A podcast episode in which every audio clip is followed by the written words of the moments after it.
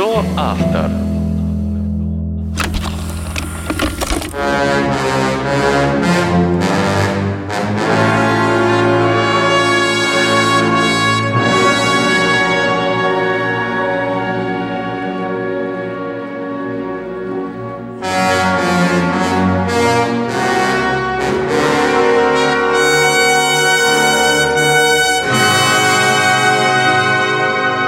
Слышишь, звучат трубы, литавры, скрипки, виолончели, контрабасы. Представил, будто идет борьба титанов. Привет! Это программа «А кто автор?» и я ее ведущая Настя Мальцева. Музыка, которая сейчас играет, это третья симфония или божественная поэма русского композитора Александра Николаевича Скрябина. Эта музыка – одно из лучших сочинений композитора. Премьера состоялась в Париже в 1905 году, а через год в Петербурге.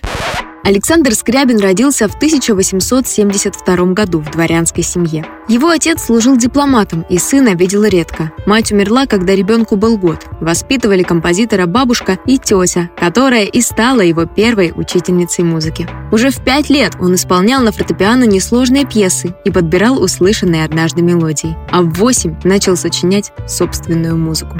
Скрябин учился в Московской консерватории по классу композиции и фортепиано. К моменту поступления он написал более 70 музыкальных сочинений. Но из-за творческого конфликта с учителем гармонии Скрябин остался без композиторского диплома. Он окончил Московскую консерваторию только как пианист, но зато с малой золотой медалью. К тому же его имя нанесли на мраморную доску почета у входа в малый зал Московской консерватории. Скрябин известный пианист, но про него говорили «не смотрите на его руки, смотрите на его ноги». Почему?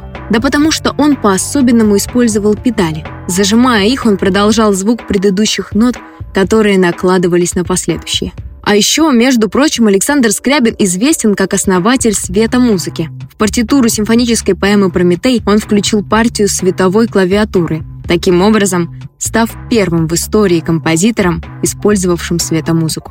Отрывок из божественной поэмы автора прямо сейчас на классном радио. Современники говорили про поэму, что она произвела ошеломляющее, грандиозное действие. Слушателям казалось, что композитор этим произведением открывает новую эру в искусстве.